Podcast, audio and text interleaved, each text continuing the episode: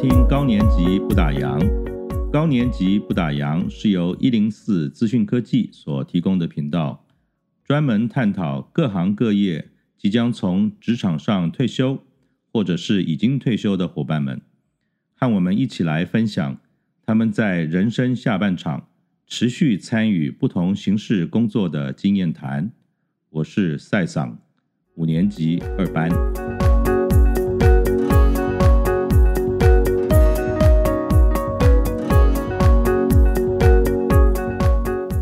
这一集的高年级不打烊呢，我们所访谈的人物是四年九班的李志安。志安他从小学老师的角色上退休，他在在职的期间呢，就有系统、有计划的往心理咨商发展。退休后到现在呢，已经发展出多元的角色了。他不只是一位拥有专业证照的心理咨商师。也是一位资深的义务张老师志工，这几年也担任临终安宁灵性关怀志工，协助将要走到生命终点的人们，好好的告别人生。如果您对于人有兴趣，退休后也有充裕的时间，想来参与这些有社会意义的工作，那请您千万不要错过这一集，因为从治安的现身说法当中。会有相当完整的资讯，让你充分了解这些工作。之安说自己就像一只小毛毛虫，一步一步地爬过一座又一座的山。虽然他不知道最后会走到哪里，但是他在意的呢，是这个过程，而不是终点。好，那现在就让我们一起来和这位活力满分的高年级毛毛虫。一起悠游漫步在他的山林之中吧。学姐好，治安好。哎，赛桑你好。你好，你好。呃，今天很高兴能够邀请您来哈。那我想你应该是我们目前在访谈的人物当中，应该最忙碌的一位，在退休后有这么多不同的角色在忙着。哦，对，是比较多的角色，对。是是是，好。嗯，您很早哈就投入了义务张老师志工的服务。可不可以聊一聊他是怎么开始的呢？嗯，其实会投入到这个义务张老师的工作，我觉得呃也是也是凑巧吧，就机缘巧合这样。哦，怎么说呢？嗯，就是呃呃，我父母过世的比较早，是那呃，所以我我爸爸的一些就是他的同乡，嗯，然后他的同事，还有一些朋友，其实会在我。妈妈过世之后，会持续的，就是每年会来几次关心我们这样子。那也承受他们蛮多的关心。那我记得有一次，就是在我大学开学之前，那呃，我爸爸的一位同事，那一位北北就到家里来，然后他就帮我准备了大学的学费，然后他交给我。那个时候我就觉得说，哦。很很惶恐，也觉得这好沉重，所以我就跟他推辞。那但是北北会觉得说，那那是他关照我们的一种方式，这样子。那我我那时候我就会对他说：“我说，那嗯，这样的一份关心，我不知道将来我要怎么回报，我觉得好重哦。”那北北就很轻松的告诉我说：“你不用还给我啊，你将来再去帮助有需要的人，那就是那就是还给我了。”这样子，那所以这件事情，那我就一直记在心里。这样子，那后来，嗯，我去读，就是我在在当老师的过程里面，那我就去上了那个辅导学分班，因为我就发现，在那个教学的过程里面，我发现我其实我好喜欢，呃，就是对于孩子的那个人，这个人，我觉得我对人的那个兴趣，其实大过于教学。嗯，所以后来就就去上了那个辅导学分班，然后我希望说，哎，可以更更知道，呃，更理解孩子，然后更帮助到他们。那我在上那个呃辅导学分班的时候，就有一位老师，他之前当过就是义务张老师，所以嗯，他会在课堂里面分享当义务张老师的一些工作。我就觉得说，哎，那这个好像是我喜欢的工作，那。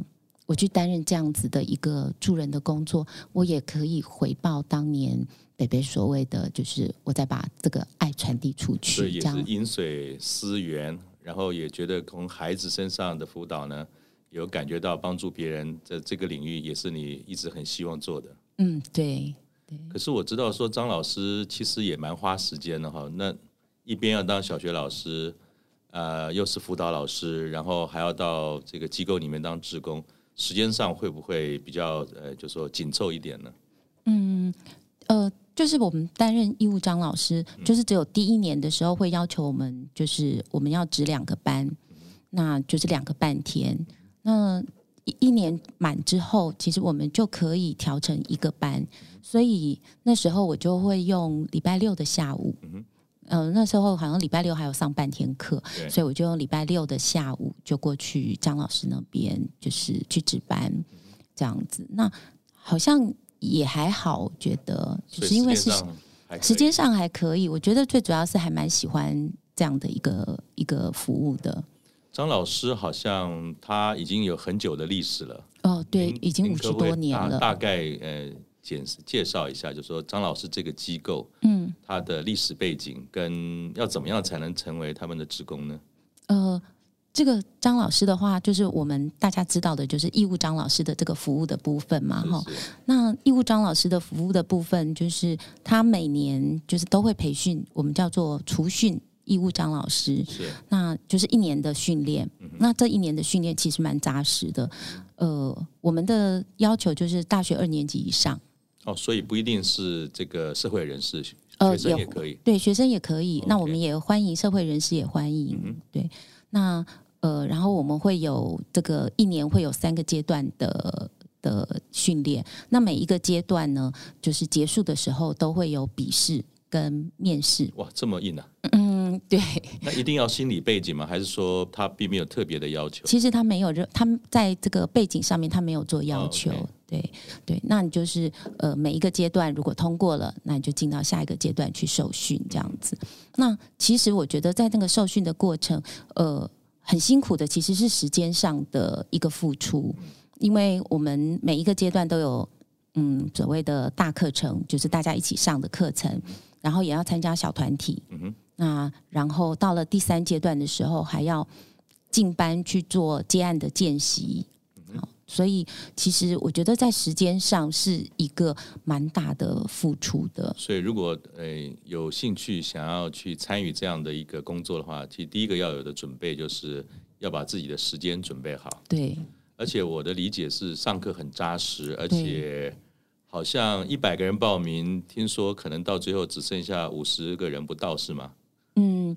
对，我们并没有说真的，就是我们一定是呃按照比例录取，是是是对。但是就是他他自然也会有一些在过程里面也会有一些学员，他进来以后，那他可能发现他时间上真的没有办法负荷或者也有的人就会进来以后，其实他会更清楚说，哦，原来义务张老师是做些什么的，可能跟他原先的想法是不太一样的。对，所以呃，除了那个笔试跟面试之外，也有一些学员就是自己觉得，嗯，可能呃的，就是自己并不适合这样的，对，对。所以他其实也是让有兴趣参与这样工作的人一个历程，不同的阶段分成好几个阶段去发掘、去练习，所以也并不代表说你到最后并没有参与，哎，就好像什么都没有获得。他应该这些课程也是对自己有很大的帮助，是吗？哦，是是，其实呃，就是我们的课程里面其实会蛮多在学习，去好好的静下来去理解对方。是。那然后用一个呃，我们说比较同理的方式去跟对方沟通。那这个其实，在我们生活里面，我们是比较少有的经验。但是几乎每天都会遇到的场景。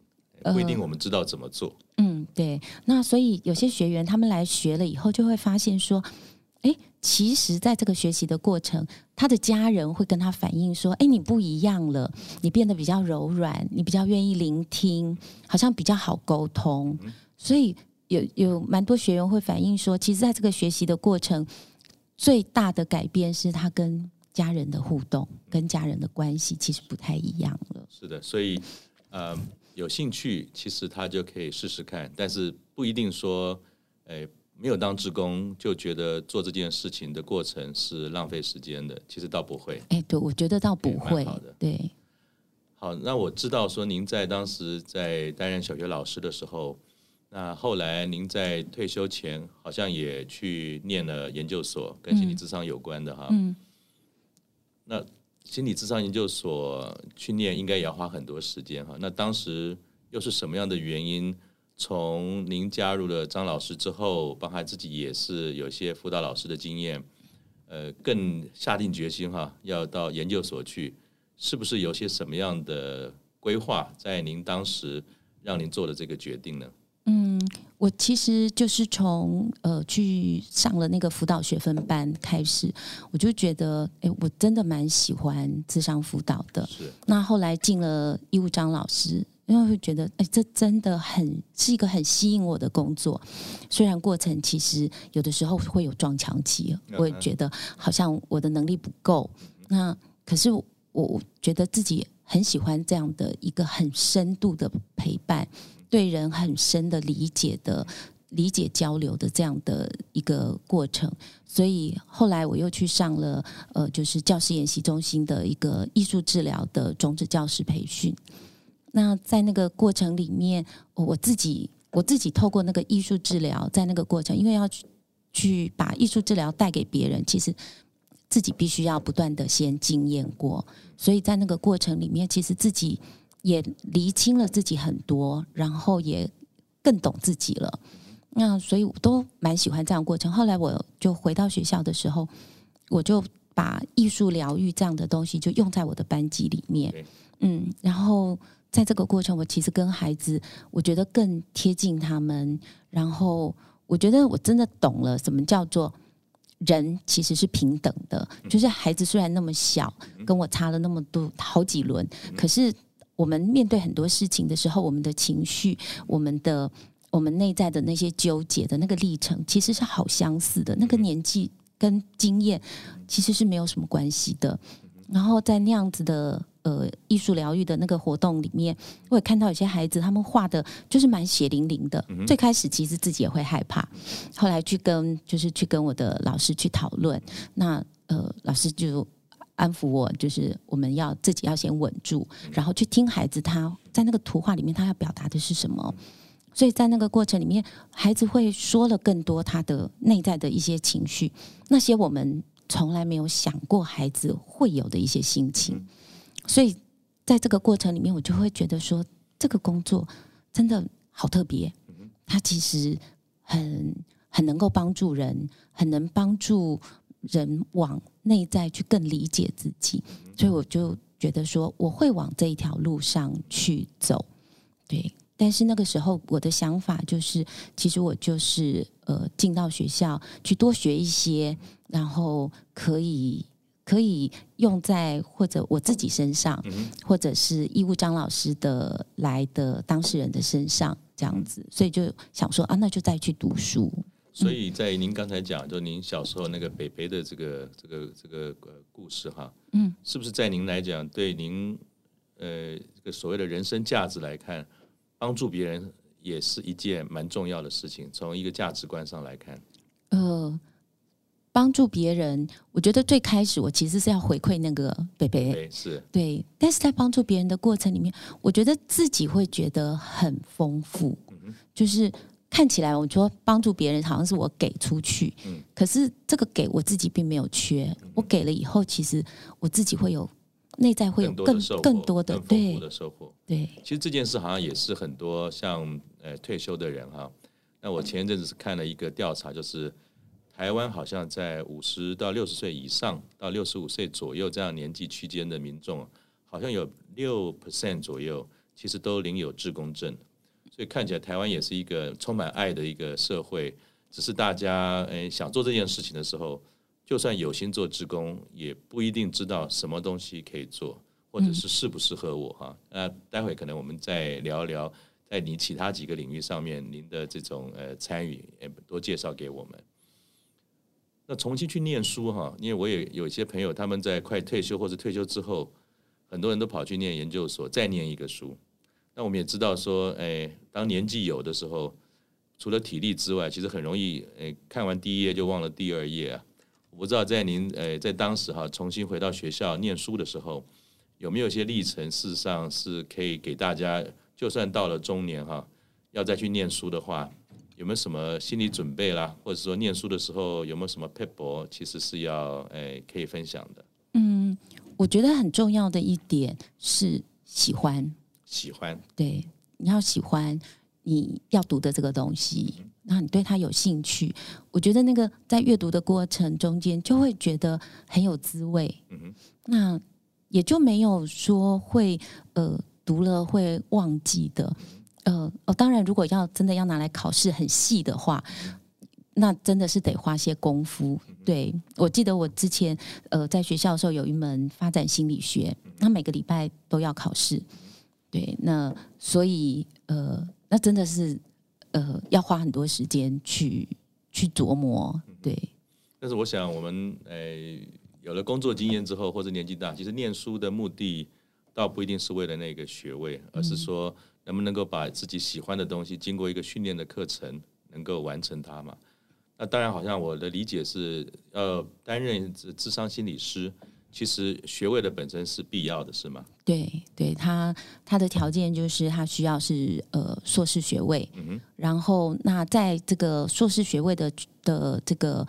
求学的过程里面，他需要有一年的全职实习。Okay. 对，所以其实你在呃所谓的老师的工作退休之后，其实这个退休之后的下半场，其实比上半场可能更多的时间花在工作上面。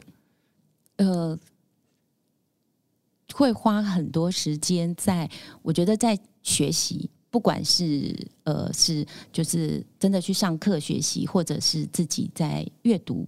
在在阅读的学习，我觉得其实花蛮多时间是在，我觉得是在自我进修。嗯，持续学习这件事也有动机啊。像我退休之后，可能就不太学东西了，一直到最近，可能为了 Podcast，可能再去多了解一下这个市场上发生什么事情哈。学习，嗯，让你持续热情学习，甚至帮助别人学习，你的想法是什么？学习是怎么做会比较好？尤其是我们退休之后，嗯，在学习上面有没有什么也要注意的地方吗？嗯，我觉得退休之后，可能如果呃没有真的一个很大的压力的话，真的是不需要去呃太呃不需要学一个就是太辛苦的课程。嗯嗯嗯、对，那就是自己喜欢的东西，我觉得那个读起来其实就会就会还，我觉得那个过程就会。呃，还蛮，我觉得蛮自然的吧。所以还是要先从喜欢的地方开始，不用刻意。像我有些朋友也是，嗯，退休之后呢，时间比较多，其实就开始学很多。比如说，呃，有的男生他喜欢咖喝咖啡，就开始去烘焙咖啡，嗯、也买了很多东西，然后热冲热热热情的投入了三个月，后来所有烘焙咖啡就摆在那边了。所以学习可能它是需要一种探索，但是它如果要能够持续。其实还是要回到最终结，就是你内心真的要喜欢这件事，它才会长久嘛。对，OK，对，好。那您退休好像也蛮早的哈，好像在五十岁左右。对，我五十岁退休。那您多久之前开始考虑退休这件事情？在五十岁之前，比如说三年、五年嘛？还是很早就说我一定五十岁就要退休了？呃。那个已经有点久了哈，不过我想大概是呃，可能前三年五年这样子的，我开始在思考我我接下来我的人生，我想要过什么样子的生活？对，那我想那个时候会在五十岁退休，然后就进到学校去读书，也是会觉得说，可能那个时候还头脑算清楚，也是会怕说如果。呃，年纪更大的话，那进学校读书会不会其实很疲倦啊？然后读不来这样子，所以那时候想说，趁趁着还清楚的时候，嗯，头脑还可以的时候，就进学校读书。不过那时候，其实我呃，就是到要退休前，其实我们就是教书已经都也有一定的年资了。对，那所以。所以，事实上，在这个场域来讲，已经其实是很自在的。嗯嗯，不管是环境啊，或者是课程啊，对于学生其实都非常的熟悉。所以那时候要退休的时候，自己也会想说：“哎，这其实是在自己一个算是还蛮好的的状态的时候。”对，那但是我又一边又很想能够在这个智商辅导这边能够有多一点的学习，那所以那时候确实是是常常在自问说，问自己说我到底要的是什么？是那我接下来我到底要怎么走？所以退休，诶、呃，以你的例子来讲，其实他也是一开始或许有一些呃茫然，但是您刚才提到几个重点嘛。在一个好的状况，嗯，那好的状况，我想不外乎是几个嘛，一个是当然体力啊，嗯，对，脑力啊，是，呃，精神呢、啊，当然也不外不外乎还有经济状况啊、家庭条件等等，所以我们不一定要等到法定的年龄退休，而是在某一种情境之下，你觉得自己在其他几个周边条件也相对完善了，也在一个有期待跟准备的下半场，想要做什么的目标清楚了。其实就可以开始陆续做这件事了，是吗？嗯，对对。但是我会觉得说，在这里其实会有一个重点是，呃，还是要先知道自己的方向。嗯哼，嗯，不然的话，那个退休其实，我觉得退休其实对对我们来讲是一个角色的失去。嗯哼，那是一个心境上的一个调试。因为我没有退休之前，别人问我是。我就是我自我介绍的时候，我可以说我是老师。老师。可是当我呃，就是退休了，我没有这些角色的时候，我就是回到我自己。那您是退休的第一天，当别人碰到治安的时候，你是怎么介绍自己的？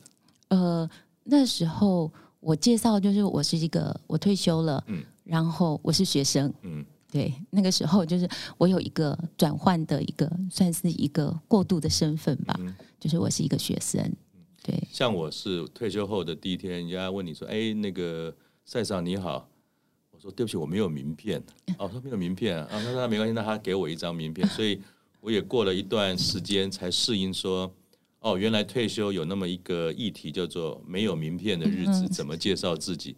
还是要想一想说啊，我。”之前做什么，现在做什么？后来慢慢的，哎，自己有些事情在做了，所以就像您一样，哎，您说您是学生，我说我现在大概花了很多时间在做户外活动，爬爬山，哈，嗯、好像总要一个归归着点，让你自己的生活有一个地方可以踩得到，然后在说自己的生活的时候也比较明确嘛，啊，那您往这个心理智商这个地方发展的时候，嗯，除了心理智商，呃，是你退休中已经知道很。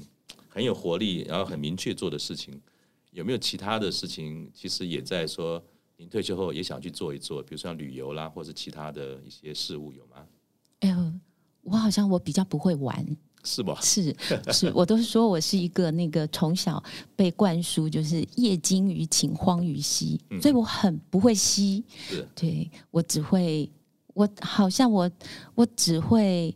只会勤，就是我，而且我还告诉自己说勤能补拙，是对，所以呃，我其实那时候就是我退休的时候，我的规划是，嗯，我读呃智商辅导，但是这个智商辅导其实是用来就是在义务张老师去更能够帮助到我的个案，是，所以那时候也想说，那等到智商辅导学完了以后，我就想说我回头去学服装设计。哦、因为那个是对服装设计，其实是我大学的时候的另外一个梦想。OK，对，然后那时候后来就去读了师大嘛，就没有去读，就是那时候很红的，就是实践的服装设计系。那所以呃，对我来讲，我那时候的规划是这样的。对，那你退休之后到现在，应该也有一段时间了嘛？嗯，有十年了，十年了。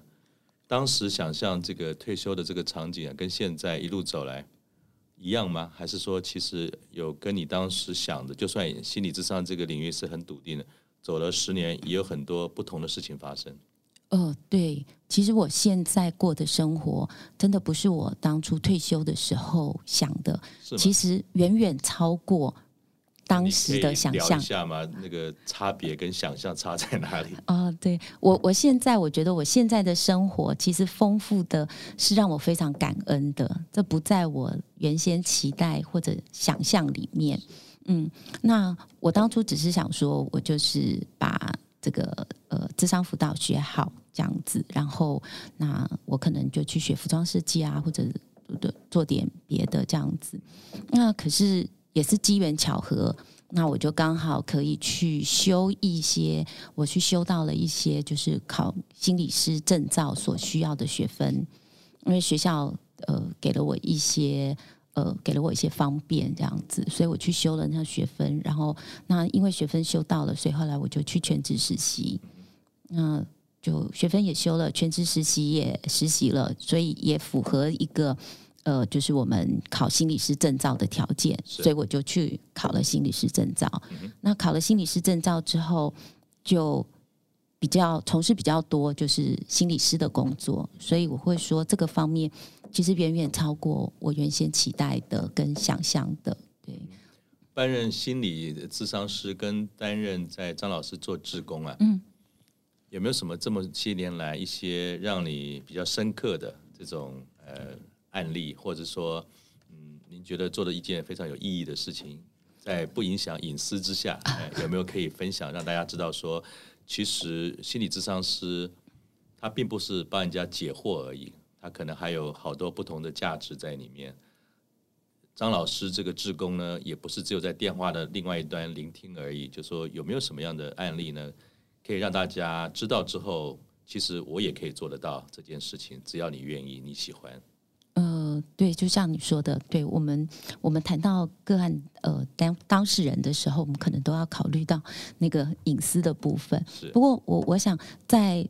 呃，就是不管是义务张老师，或者是心理呃智商心理师，其实虽然我是这两个身份，可是当我就是当我在个案面前，在当事人面前的时候，我并没有去区别说我现在是这个义务的角色，是哪个角色？就是对对。那对我来讲，就是呃坐在我前面的这个人，都是我当下很需要非常。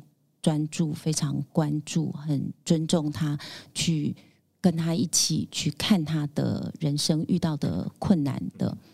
那呃，我想对我来讲，我觉得最很感动的都是，其实是每一次当当事人在我前面，然后他呃很愿意敞开他自己，然后让我看到他的困难，看到他的伤痛，然后那。在这个过程里面，我能够深深的去理解他，然后也帮助他去理解自己，那也帮助他去看到他自己跟跟困难的一个交互的这个作用，然后他能够从比较比较跳脱出来的角度回头去看他自己的遇到的困难，然后就比较不会陷在那个里面。那我们也知道说，人其实是一个。最难处理的一个题目嘛，哈，嗯，而且今天就算同一个人，今天跟明天可能也都不一样，嗯。那如果说您在协助的过程当中，并不如你预期中的发展的时候，那会不会有些挫折呢？呃，其实会耶。那这样的挫折，通常是怎么样去呃克服它，或者说再让自己持续的往下走？虽然好像有些挫折。嗯，我大概通常就是谈呃，跟当事人谈完话之后，我自己会再花一些时间去反思那个过程。然后，那反思那个过程里面，有的时候在反思的过程，我自己就会看到说，哦，我可能在某些地方我有些盲点。那或许有些地方我可能走得太快了，我没有呃，我没有稍微跟个案是同步的。那也有的时候会看到，哦，可能。呃，当事人现在并还没有还没有办法去面对此刻的状态，那我自己就会做一些调整。那当然也很重要的是，我们都需要有督导。那我会跟督导去讨论我遇到的困难，那督导会提醒。那对我来讲，我也会再去找书来阅读，对，然后或者有些同才，我会跟他讨论，像是一个团队的这种呃服务。而不是说，好像我们就一个人受过了一些训练之后，就上线了服务这些个案。所以我们还有督导，我们还有同事，还有各种不同的课程一直在精进。所以它其实是一个有组织、有系统一起来做这件事。所以大家也不要太担心说，如果我们在个案上，或者是说在处呃处理上面呃遇到状况的时候，其实你还是有很很后面很大的力量在支持的这个角色往前走。对对，不是孤单的。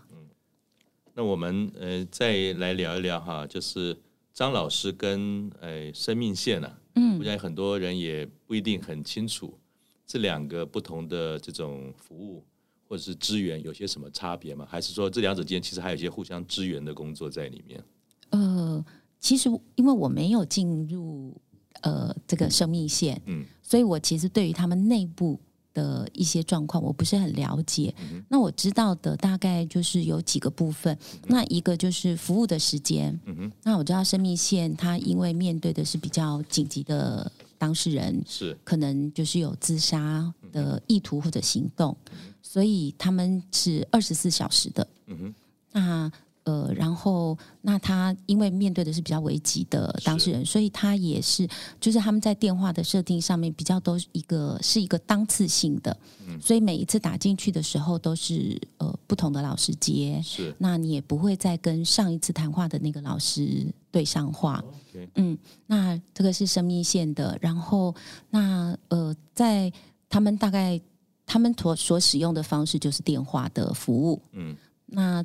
在张老师的话，张老师我们是分一天，我们是分三个班次在在值班，嗯，所以有早上、下午、晚上。嗯、那从九点钟到晚上的九点半，嗯，好，那所以九点半之后我们就会挂线了，嗯，那我们张老师我们会有，就是我们会有呃电话谈话，那我们也有网络咨商，那也有信信件。嗯，好，那当然现在大家就是 email 嘛，哈，早期都是用寄信的。是，那呃，我们也还有物谈，所以也可以到张老师来谈话。所以我们的呃服务的方式是比较多元的。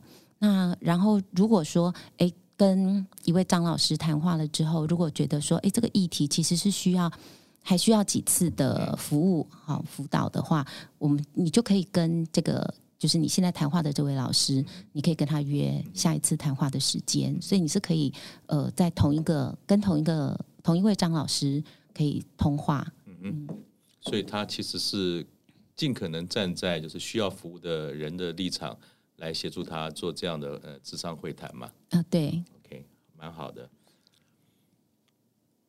投入在这样的领域啊，是真的需要很多的时间还有喜欢。嗯。那您一直一路走来啊，持续您这样子这么积极的投入，在退休后扮演这些多重的角色，你的动力是什么？然后今天跟你聊的时候，每次谈到心理智商，你脸上就有一个特别的笑容。哦。那你的动力是什么？可以让我们知道吗？嗯，动力啊，嗯，我觉得当然一个就是喜欢嘛，哈。另外我也觉得，那好像我自己有一个有一个比较。呃，好奇的特质哦，好奇对，就是我觉得，就是我对对很多事情，我会很有呃，就会觉得蛮有趣的。嗯、我觉得会有点像是人家讲的那个，就是呃，就是傻傻的，就是不知道怕这样子哈、哦。对，那呃，因为我会觉得说，其实如果我在家里，我不走出去，其实我看不到外面的世界。那外面的世界的人事物一定都很有趣。那我走出去，我就可以看到不同的东西，嗯、所以我觉得是我的那个好奇跟乐趣吧。那我们聊聊那个另外一个角色好了，就是在大悲学院社区安宁灵性关怀职工哈。嗯，这又是一个蛮长的一个名称。嗯，那具体这样的一个工作内容是在做什么呢？然后这又是一个什么样的机构可以？来介绍一下吗？嗯，好。那呃，大悲学院它是呃，它是一个，就是听起来就知道它是一个佛教的一个比较偏佛教的机构。机构对。那呃，我们创立的那个中敦法师，他其实他原本就是在医院的安宁病房做宗教师的。是。所以在那个那个陪伴那些病人的时候，他会觉得其实人在末期的时候，那个灵性的部分是很重要的。可是这个部分常常会被忽略，因为我们很看重的，好像我们比较关注的就是身身体上的舒适或者不舒适。那尤其到了末期的时候，会更关注就是啊，那怎么样去照顾这个人的身体，而没有没有去呃想到说，其实心灵的部分也是很重要的。那所以后来他就成立了这个大悲学院。那呃，大悲学院他会培训，每年都会培训这些呃灵性关怀职工。那我们的工作就是我们会进到医院或者进到病人家里，那去陪伴呃就是末期的病人，那陪伴他去面对生死大事。嗯，那这样也要花很多时间吗？还是说他也是可能有个固定的时间去协助？呃，我们一般来讲的话，就是一个病人，我们大概一个礼拜会去访视一次。哦，对。那但是当呃我们觉得这个病人的状况可能呃不是很好了，那嗯时间不多，然后他有一些议题，那呃需要处理的话，就是他的议题比较多，那我们可能就会增加访视的次数。是，嗯，那通常我们也是一个团队的。方式就是，我们每一次去访视的时候，我们大概就是呃两到三个人一组。嗯哼，这好像很不容易哦。他的挑战会比张老师更高吗？还是说其实是不同的挑战？呃，我觉得他是不同的，就是呃，但是他真的挑战比较高，是呃，因为就是张老师他就是他已经在台湾五十多年了，对，所以他有一定的就是呃。应该是说他有一定的信任度吧，嗯嗯，所以在呃会到张老师来求助的当事人，他也很清楚他他有一些心理上的议题需要讨论，是那所以他通他也都是主动来求助嘛。那可是像大悲的话，因为他成立的其实他相对年轻，他到现在大概九年。那呃，我们目前还是从大概医院的。呃，居家安宁系统跟我们做连接，然后我们去服务。所以有些时候，我们主动到病人跟家属面前的时候，他们对我们其实是，我觉得那个信任感是还不见得有建立的。嗯，所以他会，他不知道说你。你真的是做些什么？对，然后你会不会要收费？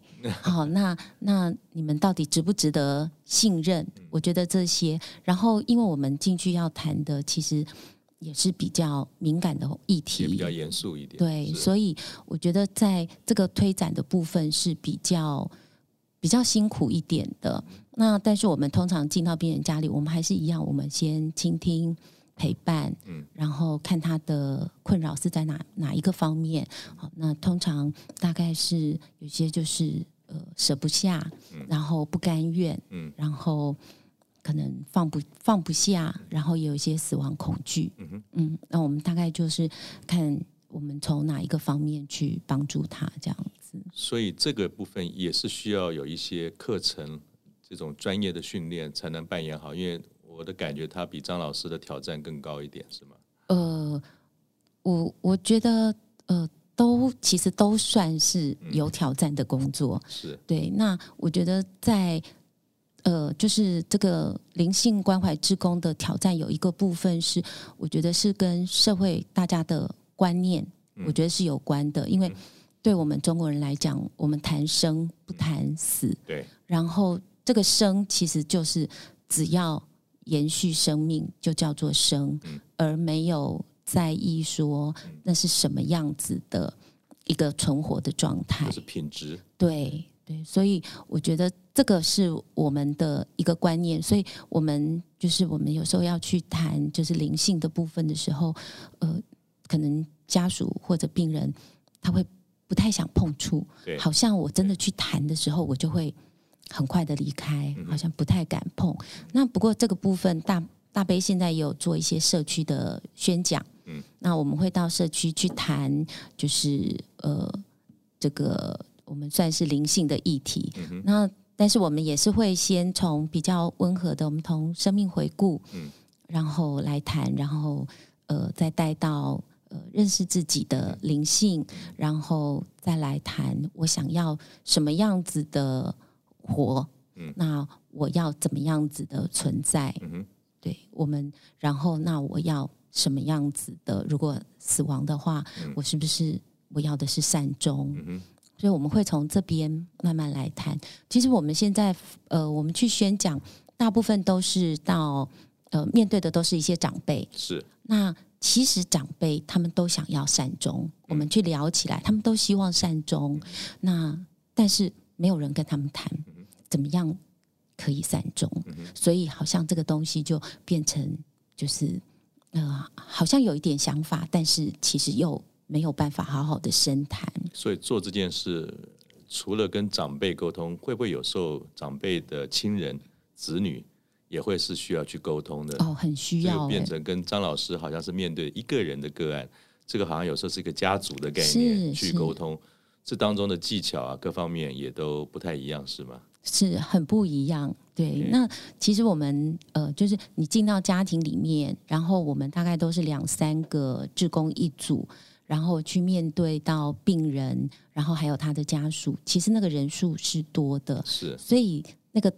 呃，就是谈话的过程里面的那个动力的流转，其实是很不一样的。那去之前会不会也需要做一些内部的小组的沙盘演练？说我们到了呃服务的家属这边的时候，我们今天应该用什么方法来呃跟他们沟通？会需要做这样的前前置动作吗？会会，我们我们每一次访视结束之后，我们都会回到学院啊，我们就是每每一组每一每一位病人都会有一个督导带。是，所以我们就会回去，我们会跟他讨论。那然后，那督导会帮我们看看我们的方向，那有没有需要调整修正的？那我们志工们，我们每一次在访视前，我们也会稍微讨论一下。那我们今天进去以后，我们的工作是什么？那方向是什么？所以我可以这样讲嘛？听起来，这个志工他其实的成就感或者是价值感吧。除了真的能够协助到家属或者当事者他在临终安宁的时候的这件事，小组团队当中能够呃顺利的、成功的找到好的方法，或是遇到挫折的时候彼此打打气的那种成就感，其实也是在参与这个职工当中一个蛮特别的收获。哦，对对，你说的很。对，因为我我自己在退休之后啊，发觉有一个有趣的事情就是。退休的时间，如果都是一个人自处，看起来轻松自在，但是你总会觉得好像没有一个团队了，就是跟社会的连接、跟朋友的连接不是没有，当然大家还会赖来赖去啊。可是总觉得好像一种关系上面，工作上通常会有一种目标、目的，我们一起要做什么事情，解决什么问题。一旦退休之后，好像变成广泛的这种呃呃朋友的关系的连接的时候。少了一个目的，嗯，少了一个目标，有的时候那个关系会变得非常的怎么说呢？松散吗？或者说慢慢的疏离。所以我也觉得退休之后，不论是做什么事，如果他可以跟这个社会、跟群众的连接产生贡献是最好。但是如果有一个目的的存在，其实那个成就感并不少于说你帮助了什么人，而且自己就会有一个成就感说，说啊，对。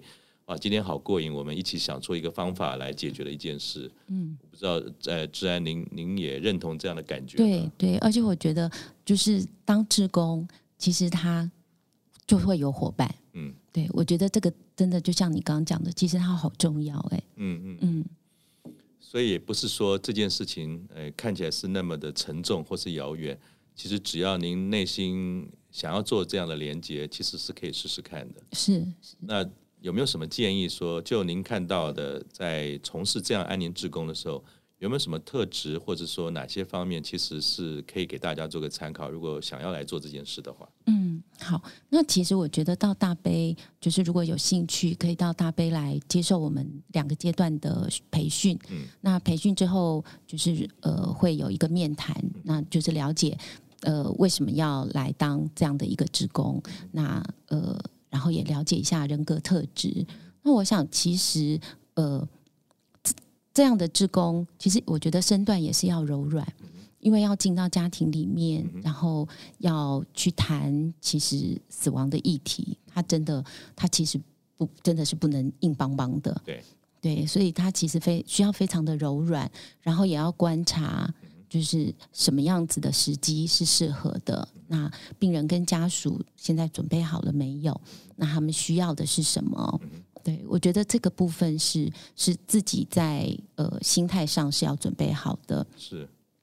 那另外呃，因为我们其实会面我们面对的其实都是末期病人，对，所以最后这位病人的离开，家属的悲伤。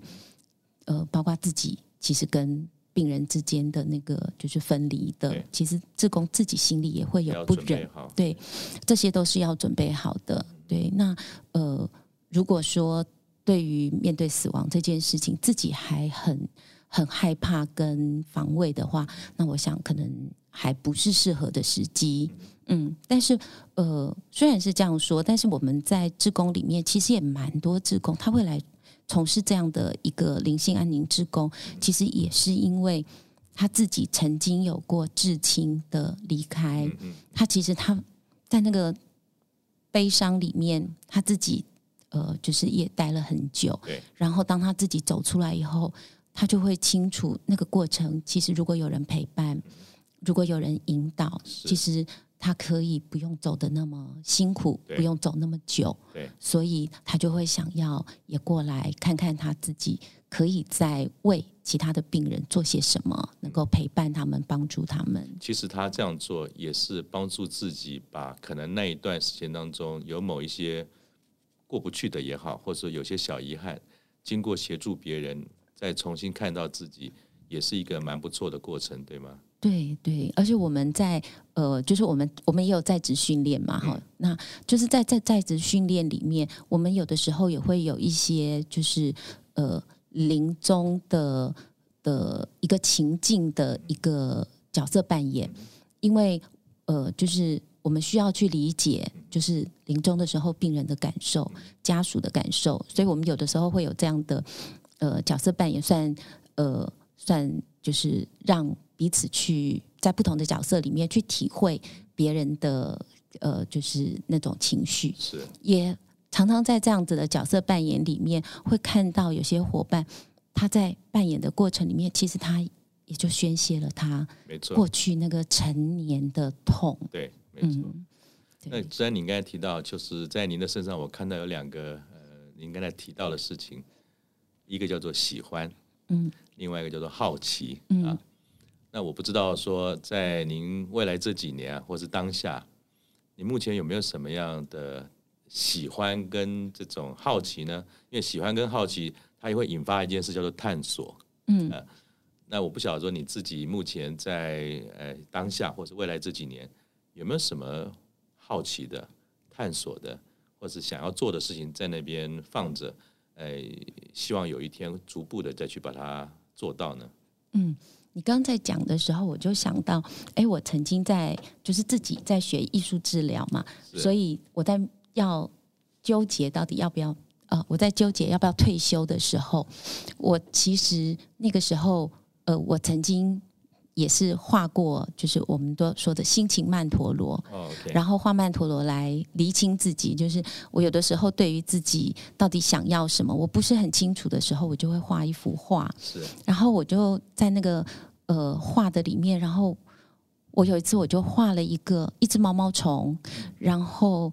它要翻越一座一座的高山，然后到呃到一片很火红的那个森林植物那边。是对。那呃我自己画完了以后，就是一只毛毛虫，然后一座一座的高山，其实对他来讲好辛苦。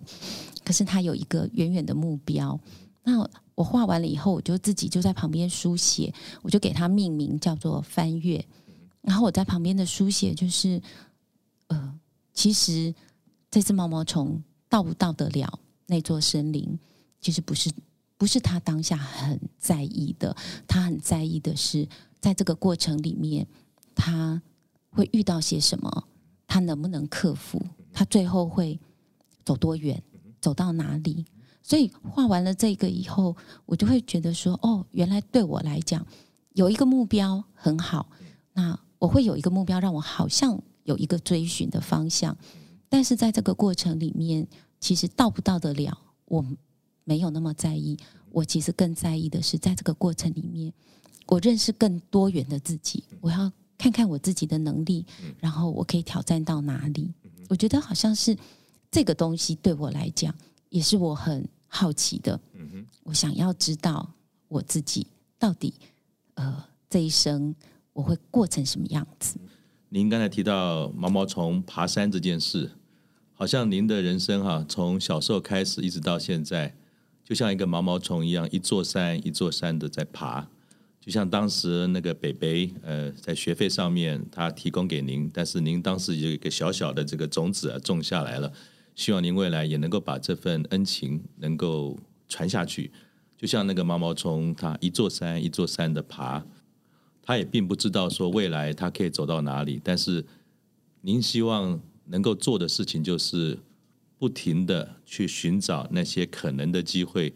帮助别人，也把当时北北这份心啊，能够传递下去，就像一个毛毛虫一路一路的走，没有停止。那我也看到这个毛毛虫的精力很旺盛啊，这个一路在走。呃，虽然退休了，还是没有停过，很棒。谢谢你，志安。好，谢谢。那我们今天很高兴能够从您身上知道，原来做个毛毛虫爬山也是有意义的，不用在意山有多高有多远，爬就对了。是，谢谢，欢迎您来，谢谢。拜拜。